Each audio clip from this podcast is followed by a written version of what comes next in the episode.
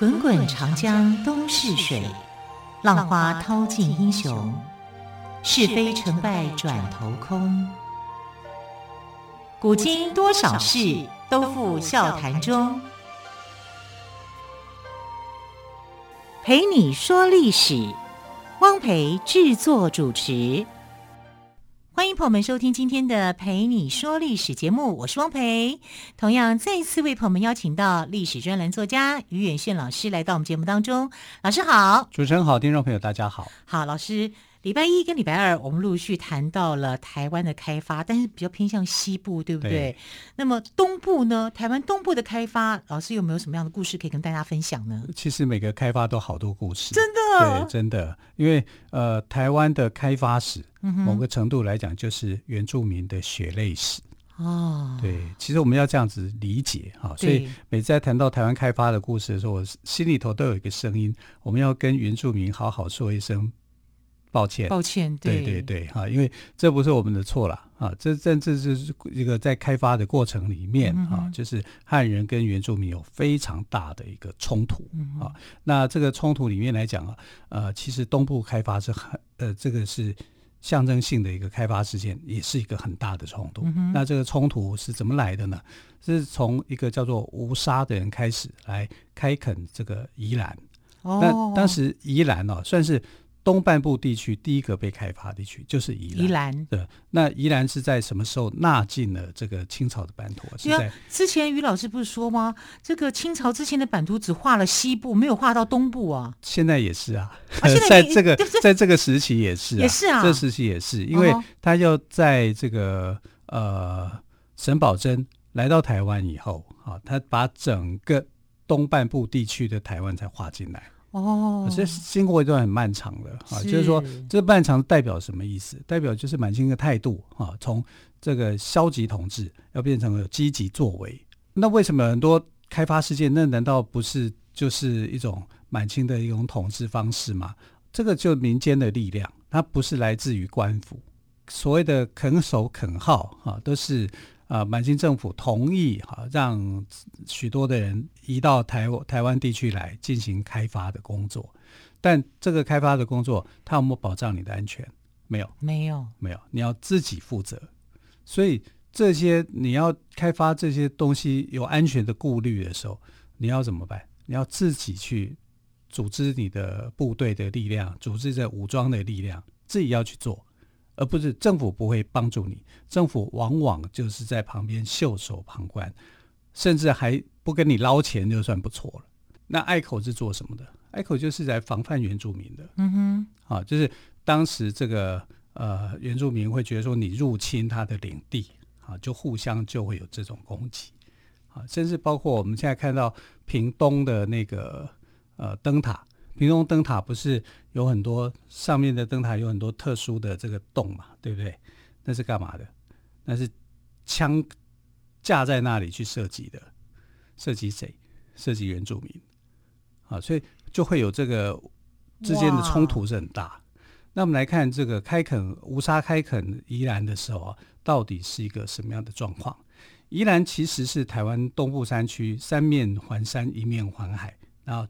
外头还有一个像乌龟的龟山岛，而且龟山岛很妙哦。你从宜兰的最南端到最北端哦，它的头会转向，不一样啊。你看它会转向，会转向，一个有时候朝东，有时候朝西啊。所以这是因为地形环境改变的关系啦。宜兰的古名啊叫做格仔南，格仔南啊，格就是蛤蜊的蛤，蛤蛤仔牛仔裤的仔。难过的难，格仔难，那也有人把它写成叫做格仔兰，兰花的兰，啊，或者叫格马兰。我们现在听到大部分都已经叫格马兰了啊，嗯、所以啊、呃，那格马兰是什么意思呢？或者是呃，格仔兰是什么意思呢？就是住在平原的人。哦，格马兰的意思是住在平原的人的意思。对对对，就原住民语翻过来就是平原之人呐。好，所以满清在那个时候哦，还没有把。东部地区划进它的版图里面，所以我们看到地图的时候，就只有西半部，东半部是透明的。那这个透明的增加了一小块以后啊，是在什么时候？是在嘉庆年间，清朝嘉庆年间的事情了。所以你看，多久？哇，康雍乾嘉这几朝大概至少五十年以上了，超过了，超过五十年以上啊！所以这段时间呢是非常漫长的一个开发史。那谁来开发？就今天要讲的吴沙。吴沙对，吴沙是福建漳州人，好，他是漳州人，但他来的时候是直接就到宜兰吗？不是，啊，他是到现在的新北市贡寮地区。啊，贡寮地区那时候有一个番社，哈，就原住民的聚落叫三雕社，就就是现在三雕岭吗？对对对，三雕社的这个原住民，那其实住在平地的原住民，哈，跟这个汉人之间的关系没有那么剑拔弩张，啊，因为他们会知道说，哎，人多的地方好办事嘛，彼此互相帮忙是很好，只要你是你不要去骗人家，你是。很诚恳的、很诚心的去做生意，人家也很欢迎你啊！以物易物，大家互相做交换，利益上面能够互相帮忙啊！那其实这个你要获得原住民的这个呃谅解或者是相处，并不困难，就在于你有没有诚信，你有没有去欺骗人家？你不去欺骗人家，你建立在诚信的基础，什么都好谈啊！所以呃。吴沙刚开始来到这个三雕社的时候，他就跟三雕社的原住民朋友很快的就打成一片。为什么呢？因为这个人能言善道，会讲话，他有所以现在口才表达能力真的很重要。对，他口才其实很好，然后他又有语言天分啊，所以原住民语他能通啊。这个人也太强了吧？强啊！不强怎么做生意啊？对不对？啊，所以他就跟原住民朋友就做了很多生意的往来，做药材啊，做物品啊，做这个，反正大家彼此交换你生活上所需要的东西。然后他又因为他很诚恳啊，所以原住民朋友很喜欢他啊，就互相就能够打成一片啊。那他当然就是说，哎，我就是只要在三雕社，就是现在的贡寮这地区，我就只要死守在这这地区吗？啊，那其实因为他有一直有一个想法，他想看看越过这座山，山后面有什么，跟玉永河一样有着好奇心。然后他也希望说，能够让山后头的哈这个呃原住民朋友，大家可以互相交朋友，互相信任，大家可以创造更大的利益跟价值。那三雕社的这些原住民朋友也很天真，就是觉得说，这个人对我那么好，我一定要广为宣传。让人家知道说汉人朋友有一个不错的啊，就是这个人可以打交道的啊，所以住在三雕社的原住民呢，就会跟住在格马兰的原住民讲说：“哎，这个吴沙不错，是个好人。”口耳相传的，有 口碑的啦，有口碑的。就呃，所以格马兰社的人也觉得说：“哎，我没有看过你，但我知道你。”哈，就是心里头也没有说对他非常非常的排斥了。啊，所以那那时候的淡水同知啊，叫徐梦麟。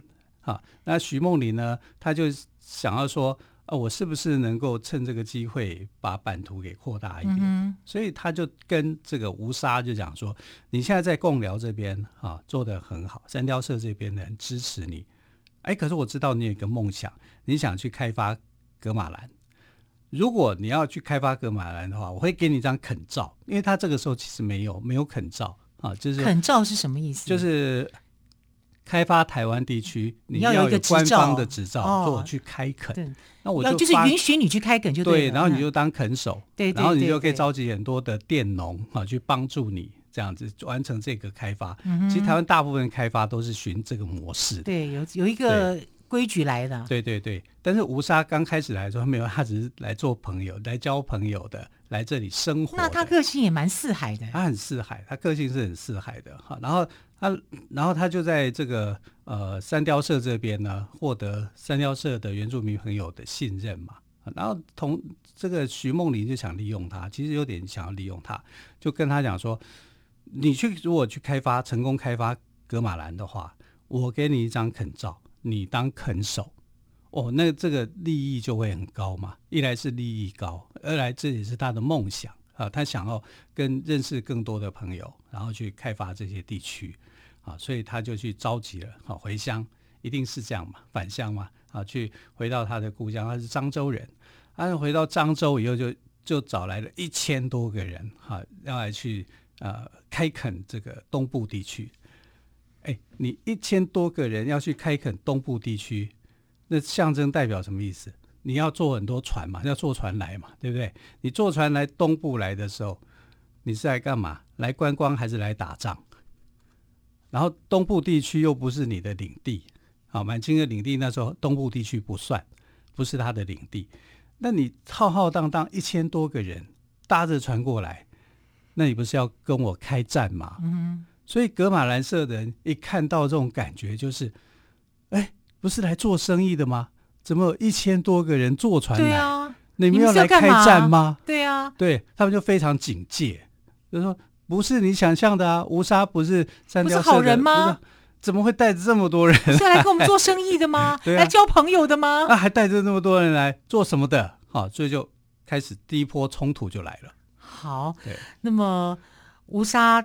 让原住民的朋友吓一大跳，哈，就是说原本是交朋友的、做生意的，怎么突然带了一千多个人来？所以原住民朋友就吓了一大跳。那之后呢，有什么样的演变呢？我们稍后再请岳远逊老师来告诉我们。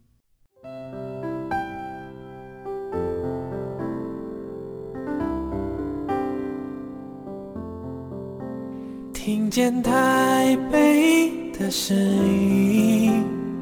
拥有颗热情的心，有爱与梦想的电台，台北广播 FM 九三点一。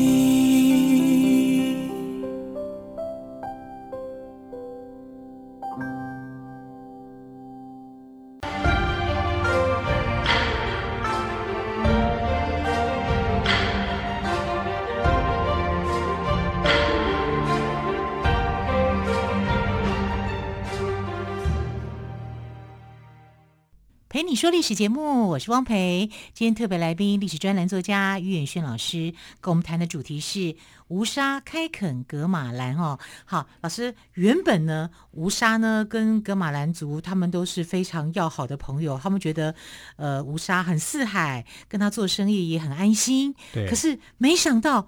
吴沙怎么突然变了？其实他是跟三雕社这边的人很好哦，也就是在共寮。那只是因为共寮的三雕社的口耳相传，让格马兰这边的人也知道说吴沙吴沙这个人。对，但是跟吴沙的第一次接触却是一个发生战争的场合，吓死人！带了一千多人来，当然吓一跳啊。对呀、啊。他，但是他当然他不是说从大陆这边直接过来，嗯、他在大陆那边去招募了一千多个他的同乡要来开发嘛，啊，因为那时候的淡水同知就跟他讲了，呃，如果你要去开发哥玛兰社的话，我愿意，我就同意你去发这个垦照，他就想要去开发哥玛兰，那你开发哥玛兰一定跟原住民起冲突的，好，所以当他带领一千多人来，虽然他心里头是想要做生意。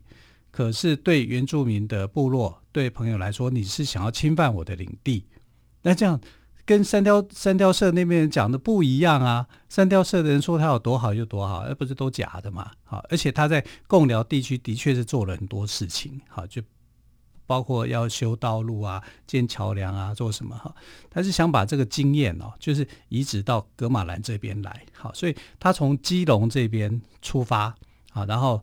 啊、呃，过了基隆，然后就到了这个宜兰这里。他到宜兰的哪一站呢？到现在的头城。哦，头城这一站。对啊，到头城，因为来了以后呢，这一千多个人，你要让他们有事情要做嘛，所以他们到了这个地区以后呢，就开始筑了一个围围围城啦，就一个围墙这样。所以头城里面啊，一开始不叫头城，叫头围。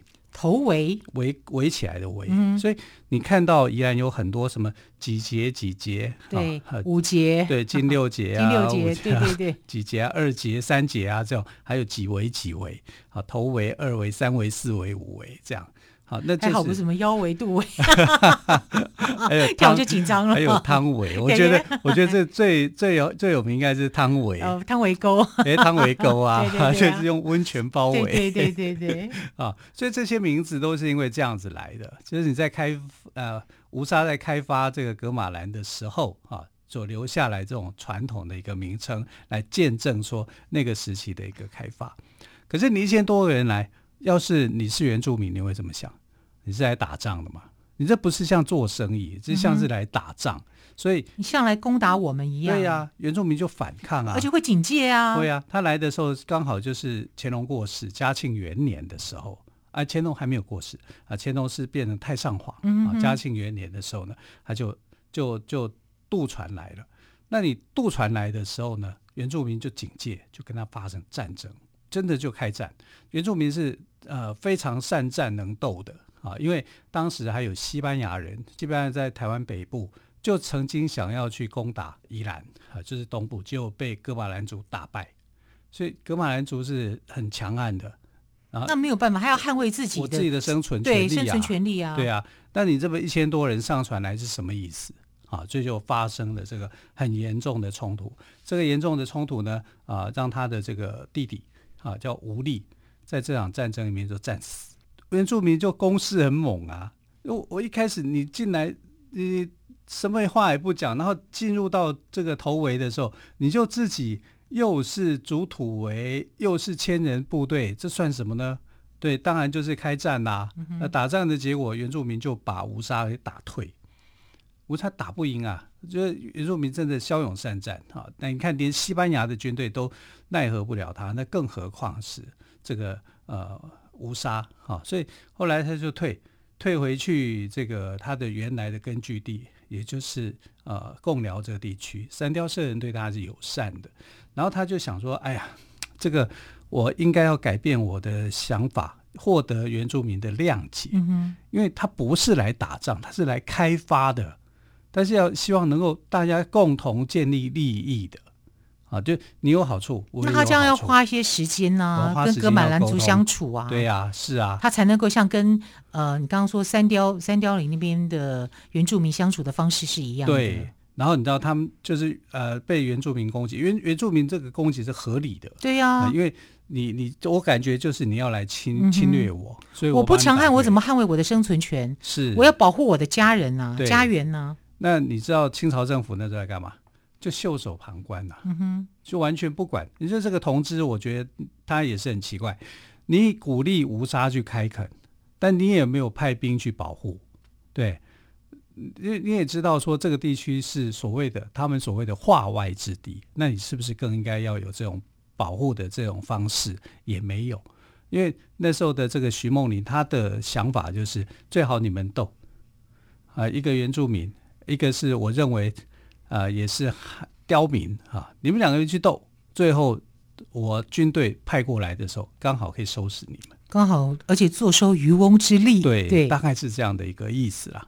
那呃，吴沙也没那么笨呐，就是反正这个误会很很难沟通啦。这个已经在打仗，你就很难沟通了，就是群众运动一样了。那我就先退回去，冷静一下，冷静一下，再看看时间会怎么样。所以他就退回去三雕社这边，哈，贡寮这里，哈，就是等于像是他的一个根据一样。可是他总是要找到一个方法，让这些原住民了解他没有恶意，啊，应该是这样子。啊，那他这个时候，他呃，这时候的这个吴沙已经年纪很大，六十几岁了，啊，所以他真的是这样的一个想法。但原住民这边不了解，啊，但是需要时间。才有办法知道说他真正的一个意图，他的心里头想要想些什么。那有没有机会给他？有啊，那时候刚好发生了这个瘟疫啊，这一波的瘟疫是天花啊，就很多这个呃哥玛兰族的，就是呃住在哥玛兰这边的原住民啊，就大量死伤。那死伤的很严重啊，就后来吴吴力呃吴沙就想说。在这种情况之下，原住民需要帮助，对，他就独独自一个人，他就上去跟他们谈判，带着药物，带着物品啊，去帮助他们。他这样做就对了。他没有带很多人哦，啊、因为上次带很多人就引起误会嘛。下，要是我也会误会啊。是啊，那这一次他就孤身一个人，就带着药物、嗯、去看他们，然后去。呃，好像是带着这个药品来帮助他们去度过这个难关。这样在人家有需求的时候给人家温暖是最好的。对对，所以呃，格马兰的原住民就觉得说，你这个人真的是好人。哦，原来是好人，跟三貂岭那边讲的是一样的，是一样的。好，只是当初可能是就是一个误会，误会啊，在这个误会当中，他的弟弟也被杀了嘛。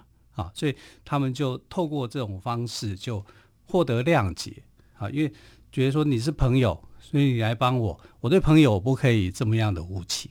对，然后但是你就要有一个方式，我们彼此要去协调、嗯、沟通。对，你希望怎么开发，我们讲清楚。对对对，对，你要开发这些什么东西？要怎么开发？我有什么利益？对，对我可以获得什么样的一个好处？谈好了，条件谈好了，就不会有问题了嘛。嗯、你要沟通清楚，然后你要站立在这个诚信的原则下，就不会有问题。所以吴沙就这样子啊，就跟这个原住民的这个。呃，头目哈、啊，就讲得很清楚。你知道吴沙在三雕社的时候呢，他也是一个头目。吴沙也是一个头目啊，他娶原住民老婆啊，哦、他跟原住民关系很亲啊，他会原住民语，然后跟原住民做买卖，获得信任，信任到就是我把女女孩子嫁给你，然后真的不容易。他还当着那个三雕社的一个小头目。而不是大头目，小头目，关系是很好的，所以他才会传出那样的名声嘛。对。然后这次因为一个误会事件，千人上上船，然后主土为的一个事件发生以后，哎，他就改变了做法，就在原住民需要帮助的时候来帮助他度过这个天花的传染的一个危机。嗯啊，所以呃，格玛兰社的这个族人呢，当然就呃很信任他了啊，彼此就谈好条件，怎么样去完成开发。嗯、所以我们现在有这个二维、三维、四维、五维、圆山汤围、柴围、大湖围等啊，这个都是在呃这个吴沙时期进行的开发，但吴沙没有开发完，他就过世了啊，就接下来是他的侄子叫吴化。那化学的化，化学的化，吴化非常有才干的啊，所以他就呃接续着他的这个叔叔的一个置业啊，来完成了这宜兰的一个开发。嗯、那最后宜兰终于是在嘉庆年间呢，就变成了这个清朝的版图。